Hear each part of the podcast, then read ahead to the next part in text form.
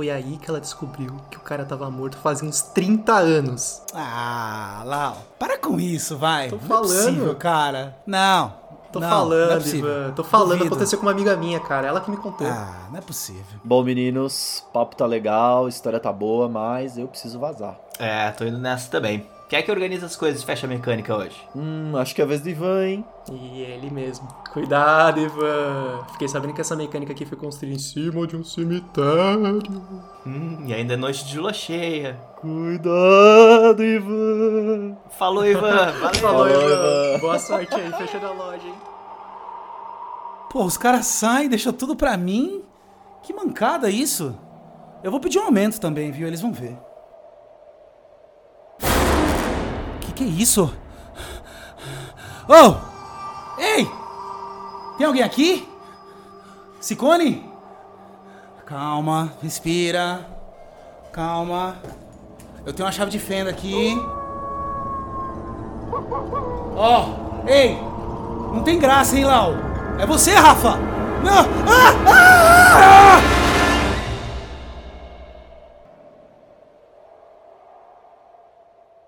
Quantas vezes você já ouviu? Nossa, você conhece Magic? Bem-vindos à 11ª Guilda. O podcast que esquenta o coração com essa pergunta. Fiquem à vontade, o papo já vai começar.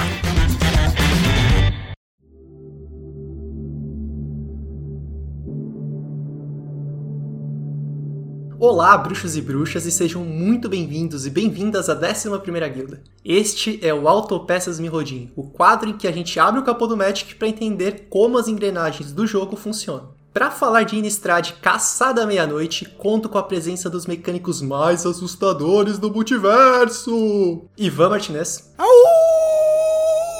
Felipe Sicone Olá! e Rafael Reis. Staples. E eu sou Felipe Moreira. Para esse episódio, usamos como base os textos escritos pelo nosso querido Mark Rosewater e publicados no site oficial da Wizards. Os links para os artigos, outras fontes de pesquisa e recomendações estão na descrição do episódio. A lua está cheia e é melhor nos prepararmos, porque a caçada será longa.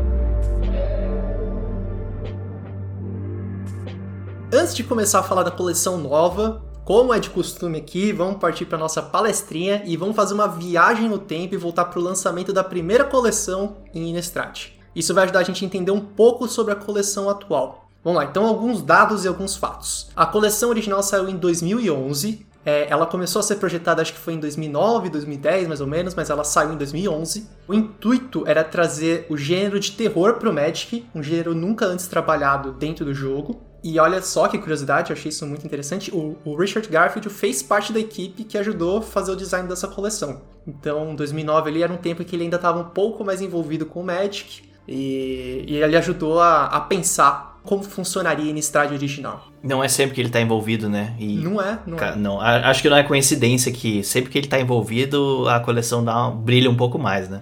Nada como ter o pai da criança pra dar o rumo certo pra ela, né? Mas tá aí um tema de episódio, cara. Por que, que ele não tá envolvido sempre? Cansou, né? É, Cansou. acho que sei lá. Cara, ô Wizard, você tem dinheiro, vai. Chama o Ricardinho.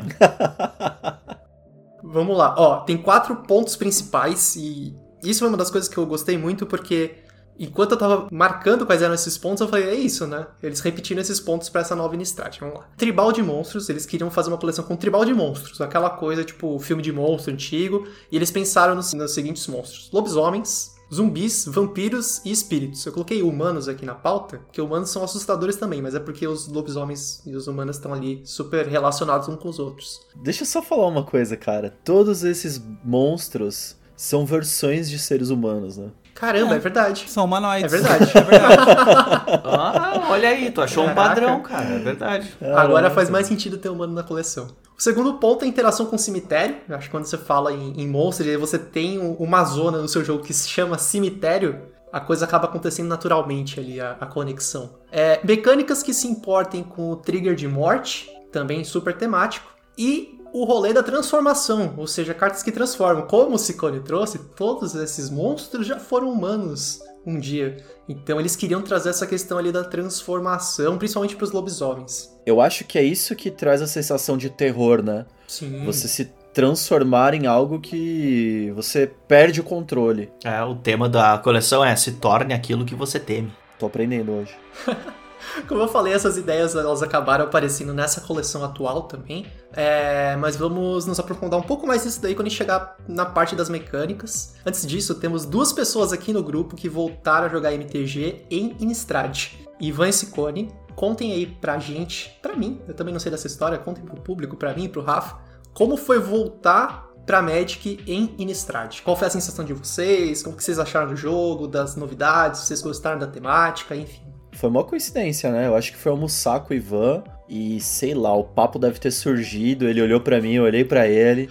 O Ivan não pode ver um, um, rodízio que já pensa em Magic. Ele já fez uma analogia. Exato, ali, cara, vem de lá essa coisa. Vem de lá. Caramba. Então, mas assim, foi pura coincidência ter sido Innistrad, calhou da gente ter voltado a, a gente tinha trabalhado antes, voltamos a trabalhar naquele momento. Não é que um amigo que estava jogando chamou a gente. Nós dois estávamos afastados e nós dois decidimos ver o que, que, tinha de novidade. E aí tava rolando Innistrad, e o tema foi muito atraente na época. É, tinha coisas novas, né? Os Planeswalkers, aquela coisa, né? mecânica de flashback. Tudo, tudo colaborou para que a gente voltasse com força total para dentro do hobby, assim. O tema, a roupagem, muito interessante, foi muito acolhedor para novos jogadores. E volta e meia o Wizards faz isso, né? Alguma edição que uma gama de jogadores ali se identifica e acaba caindo para dentro do jogo sem perceber, né? O que, que você achou, Ivan? Pra mim, Innistrad é um release que tem um carinho, tem um carinho muito forte, porque foi através dele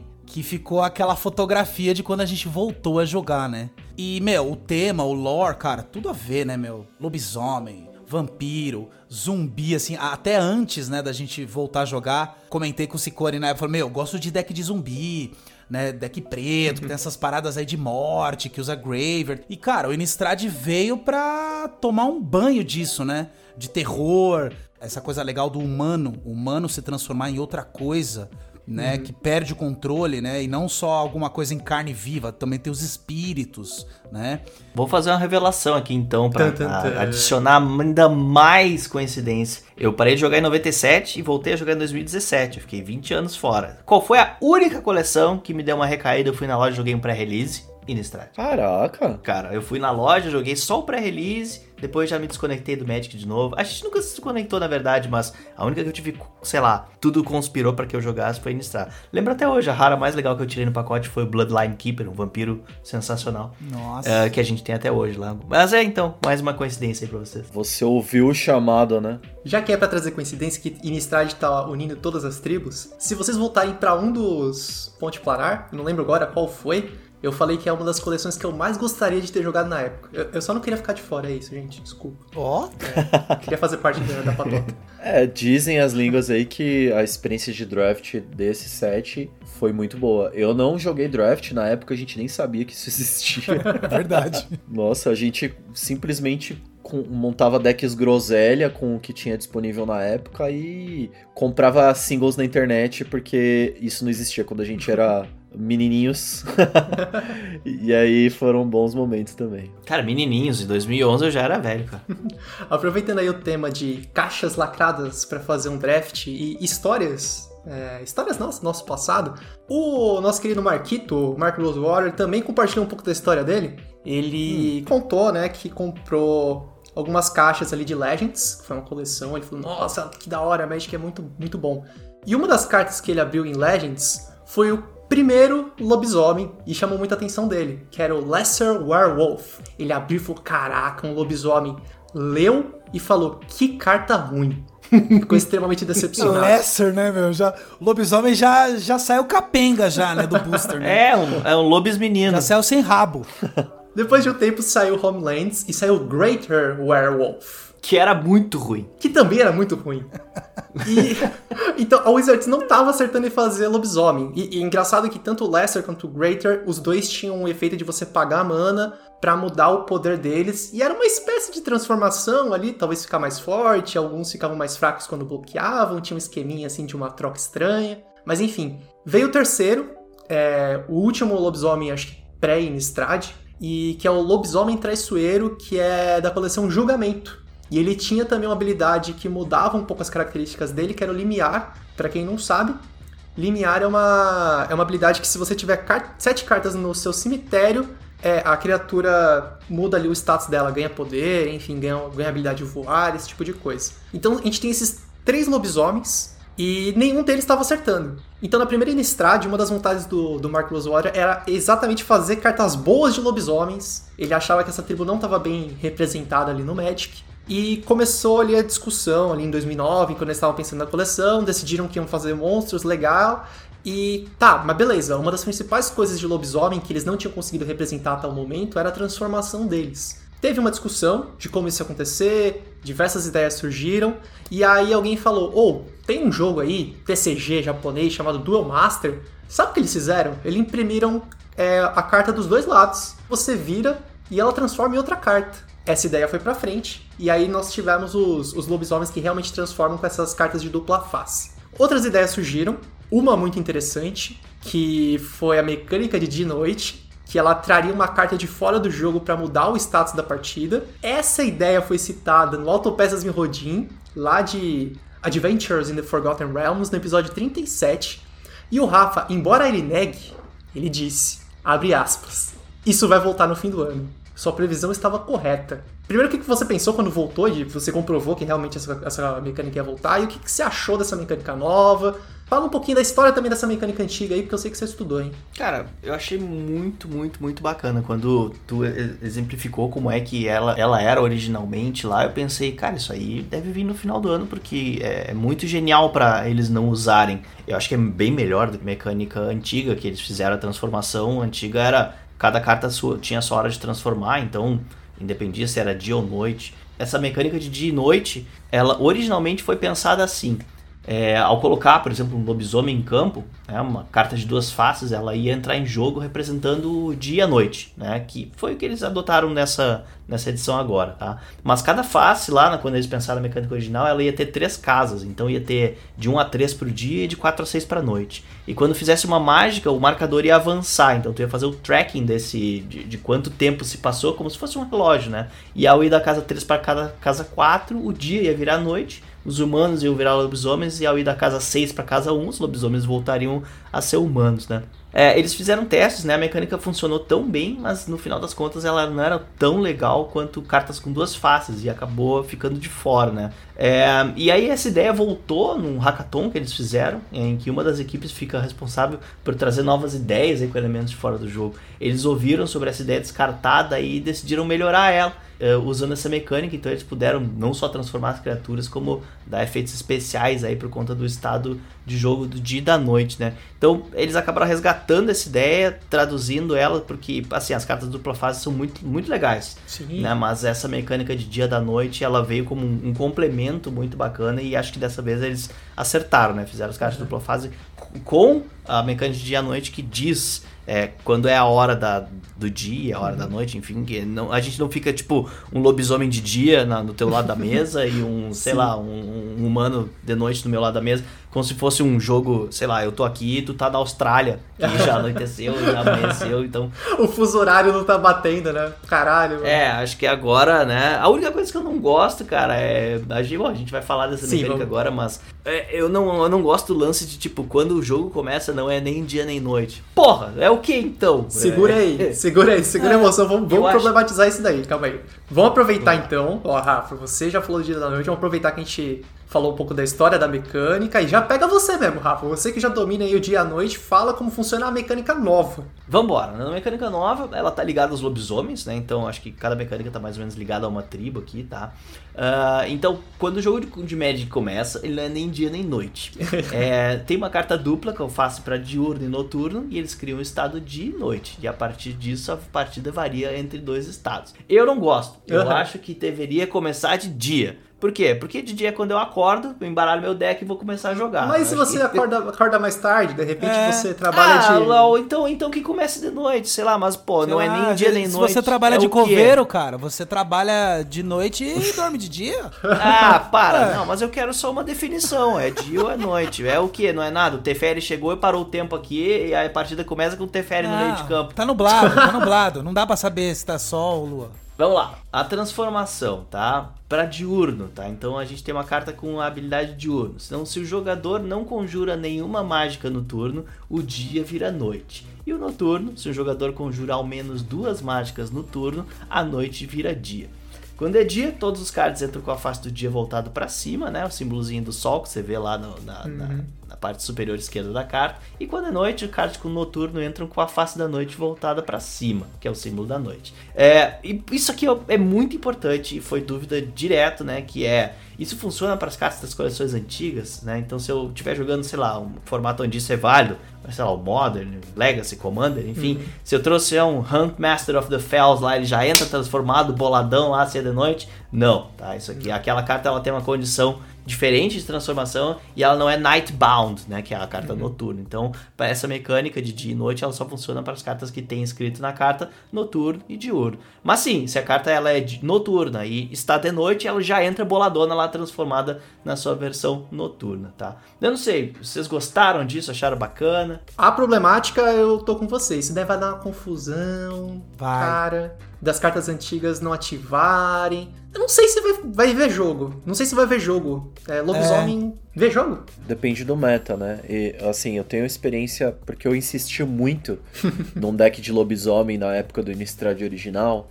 E esse controle de estado minucioso em, em- em cada permanente que se importava com isso, pô, você montava todo o deck baseado nessa estratégia. Então até a tua curva de mana, ela não era bem uma curva, era uma escada de mana, porque tinha certos turnos que era importante você não fazer nada ou ter resposta em instant speed para que você não fizesse nada, para você conseguir forçar a transformação da sua criatura. E do mesmo jeito, se o outro lado da carta fosse muito forte, você forçava de certa maneira o seu oponente a fazer mais de uma mágica para destransformar a sua criatura.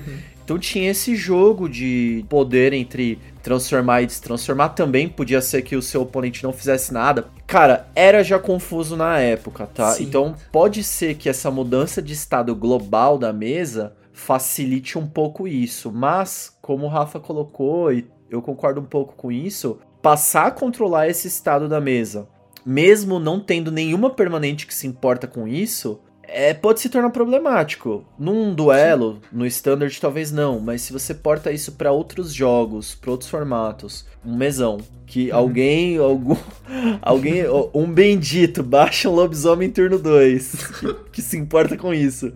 Pro resto do jogo, esses é óbvio, né? A gente em certo momento esquece até que isso existe, mas se o jogo passa a se importar com esse estado pra tomar para outras tomadas de decisão, os jogadores interessados têm que ficar ligados nisso, senão vão perder trigger, né? E isso é problema de quem joga com carta física. Eu só jogo arena, cara. No arena ele marca pra mim o dia, a noite. Você joga lá, multiplayer no. Arena, cara? Nossa. Ah. Me passa esse cliente aí.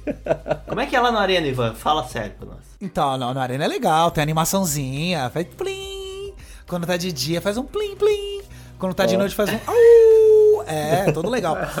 É sério? É, tem, tem uma animaçãozinha legal, bacana, mas é. é, Assim, eu esperava mais. Eu esperava que no MTG Arena, quando fosse noite, o ambiente ali, a, a, o mesa, a mesa ali, o cenário ficasse mais de noite. E quando fosse de dia, ficasse mais ensolarado. Isso Alô, aí, Wizard. É, aí o Wizard. O brilho ei, da tela do Ivan Vamos dar ele ambientada aí, é. Exato. Tipo, ficar de dia, você bota o óculos escuro pra jogar. Passa um copertone, um protetorzinho. Mas, é, Cicone, eu queria só contrapor um pouco o que você falou. Você gosta de ficar, ah, é, no mesão, controlando se fez mais uma mágica ou não. Hoje, algumas cartas, inclusive umas cartas stacks que se usa muito no Commander, às vezes você tem que ficar ligado se, o- se o cara castou a segunda mágica não de criatura, né? Tem uns Não, não. stackzinhos que te força isso, com, né? Com certeza, mas assim, Ivan, é, você tem uma permanente na mesa que tá dizendo que aquilo acontece daquele jeito. Você tem uma, um, um artefato, um encantamento, uma criatura que tá dizendo, olha, isso tá acontecendo. Uhum. No caso do dia e da noite, vamos supor, eu baixei uma permanente que liga essa, esse estado de dia e noite. E essa Mas, permanente é, mas morre. quando liga é sempre dia, tá? Não, tudo bem. Mas a partir do momento que o estado é criado, ele fica alternando, né? Independente de Sim. ter permanentes na mesa. Sim. Fica porque as pessoas fazem mágica e deixam de fazer mágica, né? Se Isso. elas Sim, não sim. fazem mágica, vira noite. Se elas fazem mágica, vira dia. Sim. Digamos assim, você tem que, tem que traquear o estado do dia e da noite, Uhum. mesmo não tendo nenhuma permanente na mesa que se importe com isso. Só a ficha que tá marcando. É como se você tivesse que fazer um Storm Count, mesmo não tendo nada que se importe com isso pro resto do jogo. É, tipo isso. Tem gente que não se incomoda. Eles podiam fazer uma atualização pro Spell Table, botar lá, botar dia e botar noite. Que nem Ah, com certeza vão Monarca, fazer, né? Aí a tela fica branca, a tela fica preta aqui Aí embaixo. sim, aí sim. noturno. Tá. Bom, hein? Aí, aí Alô, quando tá Luísa? de dia a galera bota a regata. Quando tá de noite a galera bota o casaco. Põe É o óculos escuro aqui. Ô Rafa, me tira uma dúvida aqui. Eu tô lá com a minha cartinha que se transforma, que tem um Light Pound. E quanto que eu pago pra castar ela? É de graça? Tá de noite ali no campo, eu casto ela de graça, é isso? Porque no verso da carta não, Não. diz nada. Não? Ah. No verso da carta não diz nada, mas tu vai castar pelo, pelo custo de mana da face da frente, né? A face da frente é a única que tem custo de mana, mas é o que manda nos dois lados da carta pra castar. Ca- Na verdade, tu casta o lado da frente e ela entra em jogo como o lado de trás. Virada já. É, e tem, tem também um ponto interessante que, é, as- claro, o Daybound e o Nightbound, né? O dia e a noite, eles têm mais pertinência, né? Eles são mais fortes, mais presentes com os lobisomens. Mas tem cartas que também se importam com o dia e com a noite, né? Que é o caso de um, de um artefato chamado Celestus, que você pode comprar uma carta se tá de noite. Então, Ah, é, às vezes, né, você não quer montar um arquétipo de lobisomem, mas você pode se preocupar bastante com o dia e a noite pra poder fazer outras, outros triggers, né? Perfeito. Ô Ivan, aproveitar aí que você tá com a fala, já traz a próxima mecânica. Vamos falar de perturbar uma habilidade, tá assim, o, o tema dela tá mais ligado aos espíritos, né? É bem parecido com o recapitular. E são cartas que tem duas que são dupla face e você casta ela, você casta ela a, a face de cima, né? Da mão, Ah, né? Ela costuma ser uma carta um pouco mais fraca. Depois que ela morre e vai pro Graveyard, você pode castar ela novamente pelo custo de perturbar. E aí ela vem com a outra face. Então ela costuma vir um pouco mais forte. Então, deixa eu fazer uma pergunta técnica. Uhum. Você casta ela do seu grave pelo custo alternativo. Pelo custo do perturbar, sim. Tá. Quando ela tá na pilha, o custo de cast dela é o não é o custo que tá no top top right, é o custo que você pagou do grave. É que na maioria das vezes é um custo um pouco maior. Tem cartas que é o mesmo, que é um pouco menor, mas a maioria é um custo um pouco maior e a carta é um pouco mais forte. E assim, falando de ilustração, ela vem como se fosse um espírito da face de cima, né? Então tem esse tema aí do lance do além-vida, né? O além da vida. Aham. E isso é muito legal também com, a- com as experiências que eu tive jogando selado aqui no MTG Arena, que se você tem mecânicas pra você voltar essa carta pra sua mão, você consegue usar essa carta quatro vezes, né? Você casta, aí ela morre. Aí você casta de novo pelo perturbar. Aí ela não pode morrer, porque se você castou ela perturbada, digamos assim, e ela morre, ela não vai pro Graveyard, ela vai ser exilada. Senão a, a mecânica seria quebrada, né? Seria infinito. Sim, sim. Então, se você casta uma vez, morreu, castou pelo perturbar. Se você tem alguma mecânica de devolver essa carta pra sua mão, você casta ela novamente com a face de cima, joga ela pra morrer, joga ela num caminhão ali pra morrer, pra defender, casta de novo. E aí você, você tem combustível no seu deck. Então, tem alguns tem um arquétipo que você trabalha bastante com essa, essa mecânica. É bem interessante. Eu fico com dó que parece o dia da marmota pra esse cara, né? Ele chega, morre, volta espírito, o Ivan vai lá, ressuscita ele, volta pra mão, só pra jogar na frente de um caminhão.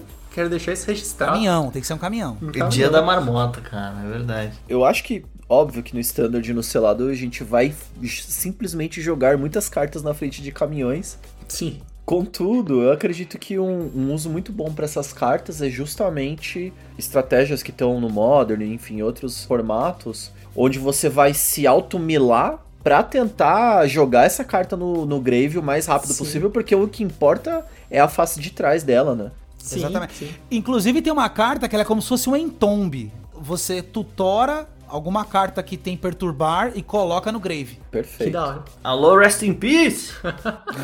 Vamos aproveitar que a gente já tá no cemitério, nesse clima aqui todo desgraçado de cemitério. Scone, conta pra gente sobre a habilidade decomposto. Tu que tá aí caindo dos pedaços. É. Pois é, eu que tô derretendo aqui, né, cara? Pô, eu achei essa mecânica uma das mais interessantes do set, porque ela é um sabor que habilita você usar tokens de uma maneira nunca antes vista, né? Uhum. Vamos primeiro explicar o que é essa mecânica. Ela é ligada aos zumbis, a tribo de zumbis. Basicamente, a criatura não pode bloquear. É, é geralmente, o token de zumbi geralmente é um token 2-2, né? Então, você cria um token 2-2. Esse token especial não pode bloquear e ele tem essa habilidade de decomposto, que significa que depois que ela ataca, é, ela é sacrificada. Então, o- a, a tática para o uso desse bicho é desses, desses tipos de bicho, de zumbis, né? Mais especificamente falando, é que você precisa construir hordas desses tokens para você conseguir criar uma presença, digamos, assustadora em campo. Isso daí não é exatamente uma mecânica. Ela foi meio que uma sacada do time de design para fazer com que essa criação de fichas pudesse também estar presente em cartas que são mecanicamente mais fracas. Uhum. E aí tem toda uma matemática dessa mecânica que é muito interessante lá no Drive to Work do Mark. Eles falam a respeito de trocas. Sim. O que, que era mais legal? Você ter um token 1/1 que é um- uma criatura normal, tal, que ela é mais fraquinha, mas ela, enfim, fica ali no campo, ou você cria um bicho que vai criar uma situação meio, é, digamos, constrangedora pro seu oponente. É uma criatura mais forte, mas se ela se torna agressiva, ela vai ter que ser sacrificada. Então, muitas vezes pro seu oponente, ele vai tomar aquele hit, daquele zumbi 2-2, porque ele não vai querer trocar um blocker por aquela Sim. ficha, né? Ele vai falar, ah, dois, dois de dano aqui desse zumbi, vou tomar uma, tomar uma sapecada O aqui. que pode ser um perigo, né? Porque aí o cara vai lá, bufa o, bi- o bicho e já era. Não, Walking Dead também, né? Porque é exatamente essa a premissa dos zumbis. Eu achei fantástico e tá totalmente na temática. O zumbi sozinho não assusta. Agora, se você dá mucilon pro zumbi ele fica 4 barra 2, é outra coisa. Cara, Mucilon, mas vamos lá. é, também não, o zumbi não precisa ser um bichinho 2-2 também. A, a Giza, a lendária desse set, ela, quando a criatura do teu oponente morre, ela pega aquela criatura e ela ganha Decayed. Ou seja, Ah, não precisa estar no zumbi, é, né? é valor, valor bom. É, Então, cara, tem tanto jeito de você utilizar essa mecânica, não só nesses tokens, mas você pode dar essa habilidade para outras cartas e ah, o jogo muda bastante. O que eu acho legal também, especialmente quando você tá falando de tokens descartáveis, são cartas que se aproveitam de que você tenha que sacrificar um bicho para fazer um efeito mais forte. Então, esse tipo de zumbi é combustível para esse tipo de efeito, É né? sensacional. Eu posso dar o dano e depois sacrificar? Quando é que ele é sacrificado? É no, no final do turno ou é quando ele dá dano? No final da etapa de combate. Ah, então perfeito. Dá a bolacha lá, dá alguma coisa pra sacrificar o zumbi. E ainda tem cartas que se importam se criatura sua morre, né? Isso, Então, isso trigger também- de- é morbid, né? Tipo, Exatamente. então, cara, é tanto trigger, é tanta oportunidade que esse tipo de token abre, ele é feito por cartas que são mecanicamente mais fracas. Ou seja, você vai enxergar, eu não sei, tá? Porque eu não pesquisei, mas pode ser que você enxergue esse efeito em cartas comuns até do set. Então, é uma mecânica que pode estar bem presente e ela triga tanta coisa que eu acho que no nosso seladinho aqui vai ser bem divertido utilizar Vai isso. bombar. Não, certeza, cara. Tem, meu, tem muita, é muito fácil gerar isso aí, cara. Tem uma criatura que é 3 para 1, um zumbizão que você desce, ele já cria dois zumbis com decay. Aí tem um que você elimina uma carta da grave do cara e cria um zumbi com decay. Zumbi é igual erva daninha, que nasce até na calçada.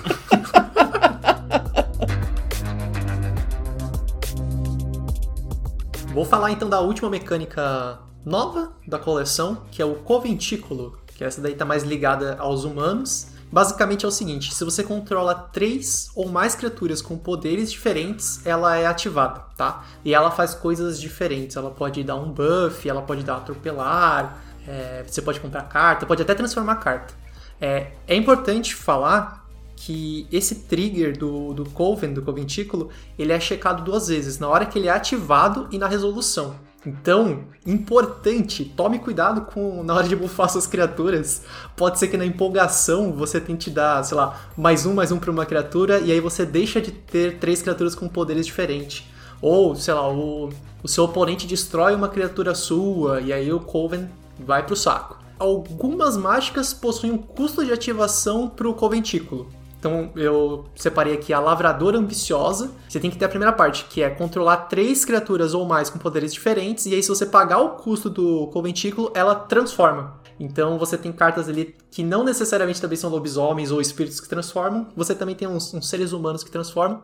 E assim, né, para fechar, é, é muito legal como eles conseguiram trazer essa. vincular as mecânicas às tribos, né? E tudo ficou muito temático. O lance dos humanos é que os humanos vivem nesse mundo desgraçado de lobisomem, vampiro, espírito. E quanto mais humanos você tiver do seu lado, quanto mais pessoas juntas, mais forte vocês ficam para combater esse mal. Cara, eu achei animal. Juntas e pessoas é, diversas, né? Exato, diversidade ali no meio. É, eu não gostei. Tinha que ser três criaturas humanas, cara. Não, tem que ser três poderes diferentes. Ah, por que tem que ser mamãe, papai e filhinho lá pra funcionar? Pô, três humanos era pra ter que dar já. Eu, o Mark falou que eles testaram várias coisas, né? Sim. Virar três humanos, ou então só três humanos, mas nessa aí eles, ele disse que eles conseguiram um desafio bom o suficiente, porque os poderes têm que ser desencontrados e tal, não fica tão fácil. Também não fica tão ruim quanto virar três humanos. Virar três humanos, o cara ia é, ficar, sei lá, sem blockers pra qualquer situação. Então,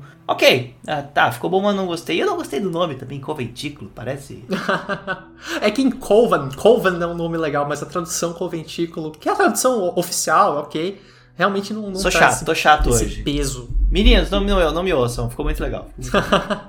Tem um comentário também, Lau, que é o seguinte: é, não só criaturas têm habilidades ativáveis com o Conventículo, como também, por exemplo, você tem o Candle Trap, que é um encantamento, que é tipo um pacifismo. Você casta e aí a criatura não pode bloquear. Se você tiver Conventículo, você paga 3 e você exila essa criatura. Então também tem um encantamento. Tem, além de criaturas, também tem outras cartas que você consegue ativar com essa habilidade. Ah, eles fizeram um ritual ali, e aí só quando tem mais gente nesse ritual. É o Candle Trap. Vela o suficiente pro demônio ir embora. Exatamente. E aí uma dica, assim, é, se você quiser fazer um, um arquétipo de conventículo, procure ter criaturas com poder zero. Porque é mais fácil ainda de você ativar isso. Eu consegui ativar no turno 3, mas acho que dá pra no turno 2 também. Então, fica a dica aí. Tu tá querendo dizer que eu tenho que torcer pra tirar uma Harrow mítica de poder zero aqui no meu kit, é isso? Não precisa ser raro ou mítica também, né? É, acho que não vai. acho que se for zero barra alguma coisa, dificilmente vai ser mítica.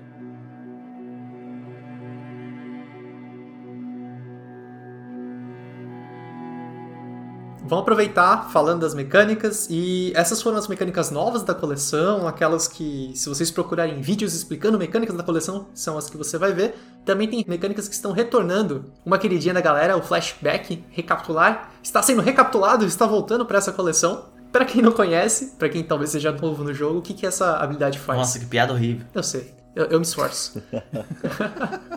Como o Ivan comentou ali no, quando foi explicar o perturbar, é meio que parecido. Só que aí é mais pra instantâneas e feitiços, mas basicamente é o seguinte: você pode castar o card do cemitério pagando o custo de recapitular, depois a mágica é exilada. Mesma, mesma ideia ali. É uma mecânica que fez a estreia ali em Odisseia, mas que ficou muito popular em Innistrad.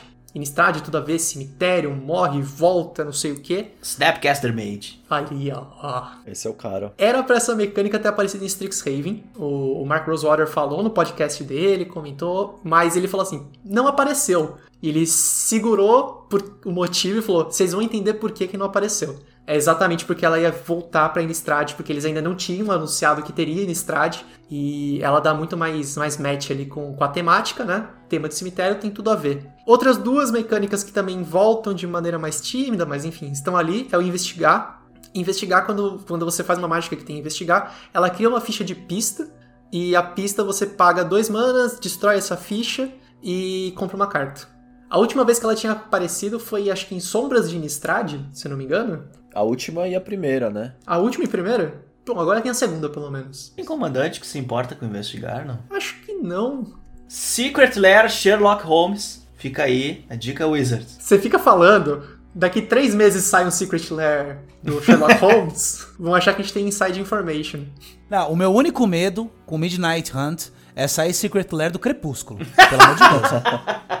Aí não. Aí a gente volta lá pro episódio Como Matar o Magic. Tem a chance de sair o Secret Lair, monstros clássicos do cinema, e você pensa no Crepúsculo, mano. Imagina o foil, vai vir uma purpurinada. Vai ser bonito, foi bonito, brilha no sol. Lindo. Por último, as maldições, elas voltam aqui também, que são encantamentos que são anexados ao jogador adversário. São quatro maldições nessa coleção. Tem uma para cada cor, menos pro verde. Até porque o verde é muito forte, então deixa ele quieto ali. Essas foram, acho que todas as mecânicas do set. Tem também algumas coisas mais temáticas, por exemplo, que tem acho que três cartas que se importam com o número 13. 13 é um número que, em algumas culturas, principalmente na nossa, é um número representado como um número de azar. E eles colocaram esse saborzinho ali, mas não é nenhuma mecânica em si, mas é uma curiosidade interessante pro set. Tem uma remoção que se preocupa com o dia e com a noite, que tem esse lance aí. Se for dia, a criatura fica menos 2, menos 2. Se for noite, ela fica menos 13, menos 13. Tem uma remoção assim, é. Ô, louco. Bem legal. Temático. Bom, agora chegou o momento para você que ouviu o episódio 42 da Guilda, que vai jogar um pré-lançamento de Innistrad Caçada à Meia-Noite. A gente vai falar dos arquétipos da coleção. Eu dividi aqui em dois tipos, tribais e não tribais. Então, vou fazer a lista aqui, a gente vai falar um pouquinho, mas bem pouco mesmo. As cores branco e azul é da tribo dos espíritos, então tem a ver ali com a mecânica de perturbar, também tem o rolê de criaturas voadoras, então é por onde você vai dar dano no alto. O preto e o azul são as cores dos zumbis e da decomposição, do sacrifício. Vermelho e preto é da tribo dos vampiros. E é importante falar que os vampiros não tem nenhuma mecânica propriamente dita, porque, né? Vai vir a coleção nova, o Voto Carmesim. E os vampiros vão, vão meio que brilhar. Espero que não, que nem o Crepúsculo que o Ivan aí falou. Pelo amor nessa outra coleção. Então o que acontece é que os vampiros meio que se importam se o oponente perdeu ou não vida. Então essa é a interação dessa tribo. O verde e vermelho são os lobisomens, então se importam bastante com diurno, noturno, daybound, nightbound. E o verde e branco são os humanos, que têm a habilidade do conventículo. Os não tribais agora, branco e preto. É a cor do sacrifício, mecânica de sacrifício. Eu selecionei uma carta, o Pega Carne, que sempre que você sacrifica uma criatura, é, você ganha de vida e faz vidência 1. A combinação vermelho e azul vai se importar mais com instantâneas e feitiços, Ó, que novidade. né? Não foram muito criativos nessa. Selecionei aqui o Skrillex da Tempestade, que diminui o custo de instantâneas e feitiços. Também acho que é um, é um tema já batido. Verde e preto, interação com o cemitério. Novidade. Uau. Pô, Rafa, deixa eles, né, aproveitarem um pouquinho do. É, é bom a gente se sentir nesse lugar comum, saber o que tá esperando também. Nem só de Tá novidade certo. viver Algo Wizards. novo, algo velho. É a cor do- da interação com o cemitério. Então tem esse carniçal pardo que entra com o marcador mais um, mais um pra cada criatura que morreu no turno. Então o bicho pode entrar boladão. Vermelho e branco, interação com dia e noite. Selecionei aqui a Amazônia da Aurora, que coloca um marcador mais um, mais um. Toda vez que o status muda de dia pra noite, de noite pra dia. E por fim, a combinação favorita do nosso aventureiro aí de, do Arena, o Ivan, que é o verde e azul, que tem recapitular. Ivan falou pra mim aqui antes da gravação que a galera tá sofrendo pra ganhar dele na arena. É, esse, esse aí dos arquétipos que eu montei foi o que ficou mais forte mesmo. Você tem muito combustível do Grave, dá pra ter também cartas com Perturbar, então é, é bastante controle de, de cemitério. Bem legal, gostei bastante. A carta aqui, só pra não ficar faltando só essa, é a Trepadeira Raiz Espiral, que gera dois manas pra castar a mágica do cemitério quando você vira ela. Então é tipo um mana dork, só que gera duas manas pra castar mágicas do cemitério. Então basicamente esses são os arquétipos da, da coleção aqui de Innistrad. 10 combinações de cores, tem como variar, tem como misturar um pouquinho uma com a outra ali. Fica a gosto do cliente. A gente sabe que na hora de montar ali o seu deck do pré-release, o importante é, é ter consistência. Bacana. Bom, vou aproveitar antes da gente ir pro encerramento aqui perguntar o seguinte pros senhores. Essa coleção na minha cabeça ela tinha dois propósitos basicamente, né? Primeiro, caçada à meia-noite, foco em lobisomens. Cara, eu quero perguntar, será que ela atendeu isso? Ela trouxe lobisomens boladões aí que a gente tá com vontade de jogar, que vai arregaçar na mesa? Ou será que não, não, não foi tudo isso? E outra coisa era, o tema é terror. Será que ela trouxe cartas que aterrorizam aí? Que é, porra, isso aqui vai bater na mesa, eu vou querer sair correndo, ligar pra minha mãe. O que vocês acharam? Eu não sei, cara. Eu, esperava que. ta- Puta, é difícil de falar isso, né? Porque não tem tantas cartas assim de lobisomens. É, eu acho que tem o suficiente se você for pensar em, em, em termos de limitado, mas o que É, em importa. termos de, de volume, acho que ficou bom, ok? Tem Ah? bastante. É a coleção que tem mais lobisomens, definitivamente. De fato, é, mas o que importa, eu acho que no fim do dia é. Existe. Algum desses lobisomens vai fazer diferença além desse ambiente limitado? E eu não sei se vai. Difícil. Eu, não- é, eu- eu acho que não. Eu tenho uma preferência aqui, que é o, o Tovolar, né? Uhum. Que eu vou tentar habilitar essa tribo no Commander finalmente. Eu sei que Cico. Muda seu todo mindset. mundo vai tentar fazer isso. Não é o que eu costumo fazer de, de, de, de fazer o que todo mundo tá fazendo. Mas, cara, eu fiquei uns 5 anos tentando jogar com esses bichos e não conseguia. agora vai, agora vai dar. Tem que dar. Agora tu tem um capitão bom no Leme com esse Tovolar aí, hein, cara. Vamos aproveitar então, todo mundo aí. Eu quero saber qual é a carta favorita do set aí de cada um. Rafa, sua carta favorita do set. Cara, que eu, eu tô com meu kit na mão aqui torcendo pra tirar uma giza, cara. Simplesmente por conta da arte. Eu achei ela linda, linda, linda, linda, fantástica. E eu vou revelar pra vocês então. Se eu tirar ela, eu vou montar um commander com ela com a seguinte temática: Decade. Todas as cartas vão ser damaged. Nossa. Que idiota. Você Eu quero carta colada com fita crepe, eu quero carta asfalto, assim, jogada no fundo do baú, molhada de água de chuva, eu quero um deck podre. Pra representar ela pegando o zumbizão, Da hora, caindo os da pedaços, assim. Pega umas molhadas e bota dentro da gaveta pra mofar, ficar com aquele mofo branco assim, ó. Caraca, Fica legal. Espero que ninguém esteja ouvindo isso aqui comendo. É isso aí. Ivan, Fala aí qual é a sua carta. Bom, a minha, a minha queridinha, que foi uma que eu tirei num selado aqui do MTG, que, nossa, trabalhou muito, é o Ren E7. É um Planeswalker que tem quatro habilidades e, é- e ele se preocupa muito com land. O negócio é um monstro. E a, a ilustração também é animal. É um, é um bicho meio, meio demônio com umas, umas árvores, assim. Aí ele tá com uma abóbora na mão, uma outra mão na outra. É bem bizarrão, assim, bem medonhão. Esse bicho, esse bicho é maldoso. Então tem. É que a gente não fez essa lição, mas tem uma super lore em volta né, desse personagem. E, e, assim, não é a primeira vez que a gente vê, né? É, Uhum. No formato 7, pelo menos não, mas tem a, a 6, né? Uhum. Que veio no primeiro Modern. E algo diz que não vai ser a última. É, parece que não. A gente não sabe qual é a ordem da nomenclatura aí, mas parece que vem mais por aí, com certeza. Agora falta você, Lau. Fala pra gente aí a sua preferida. Eu sou uma pessoa que gosta muito de temas, muito temático. E eu quero, quero muito tirar o campeão dos perecidos. Ah, boa! É, eu tenho o campeão da paróquia no meu deck de, de Modern de humanos soldados. E ele basicamente é uma versão zumbi dessa carta. E eu, assim que saiu, eu falei, não, eles não fizeram essa piada. Se tem uma coisa que eu gosto é piada ruim. E eles fizeram essa piada ruim, enfim, essa referência ruim. Eu falei, é isso que eu quero. Não dá pra montar Commander, infelizmente, com ele. Mas é uma carta que, que eu gosto pela graça ali mesmo, né? De ter feito aquele bicho todo decaído. Você vai ter que adaptar no seu deck, cara, não vai ter jeito. Com certeza. É, mas eu acho que o teu momento vai vir com o voto carmesim, hein? Com um vampirão O- sensacional pro teu Mar- Markov. Mar- Acho que é isso aí, hein? Felizaço, nossa. fazer Caramba, ninguém escolheu o Teferi, mano. Teferi tá. Teferi tá tá miado, em hein? todas, né? A gente tá acostumado. Ah, o Teferi tá aí pra trancar a rua, Ivan. O cara tá aí pra impedir o sol de se pôr, de, do tempo passar. Ô, que cara chato, meu. falou vai, vai o cara embora, que mais Deus joga stacks no mesão, né? Que isso, Ivan? Que isso? O Teferi, ele é a favor do horário de verão. Essa é boa. E a tua carta, ô Cicone, é o Tovolar que tu quer tirar do kit? Ou Tem que qual ser. foi a tua carta preferida? Ah, tem que ser o Tovolar, aí vai me economizar um frete aí, né, cara? Basicamente é isso. Mas não teve.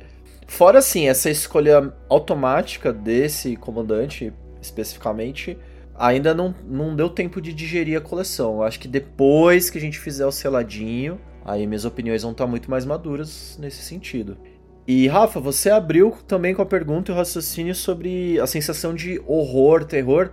Cara, eu acho que é a mesma coisa. Depois que a gente jogar o set, vai dar pra entender melhor se realmente essa sensação pega. Uhum. Pela estética, tá me Sim. convencendo. Mas vamos ver se as mecânicas reforçam. É, eu gostei, aquilo que a gente meio que martelou bastante, mas todas as mecânicas fazem sentido com as tribos e com a ideia que a tribo quer passar. Então ele tá muito ancorado nesses conceitos que a gente já tem, tipo, o nosso imaginário que tá relacionado a zumbi, esse conceito do que tá relacionado a vampiro, o que tá relacionado a lobisomem. Então, me parece que eles acertaram. Cara, quer saber uma carta que vai invocar um horror, assim? Vai ser muito massa. É aquele encantamento verde que dobra o poder das criaturas Ah, a sim. cada combate. Sabe por quê? Porque eu não jogo muito de verde e eu tô imaginando o Vini jogando com isso, sei lá, um dos nossos parceiros aí, botando isso na mesa e eu vou me aterrorizar, cara. Certamente essa carta vai fazer um estrago. Assim, a parte de arte tá realmente muito medonho, cara. Tem uma carta chamada Stolen Vitality. Meu Deus, que arte horrorosa, Ivan. Cara, é o, ca- é o Essa é capiroto, velho. A mina é o capiroto, cara. É o sete pele. Não, o bicho é feio, né? Imagina você acorda e vê um bicho desse, velho. Nossa, to- tomara que tu tire uma dessa foil, Ivan. É a primeira vez que a gente decide a thumbnail do episódio dentro do episódio. Cara, tem que ser essa, cara. Olha aí.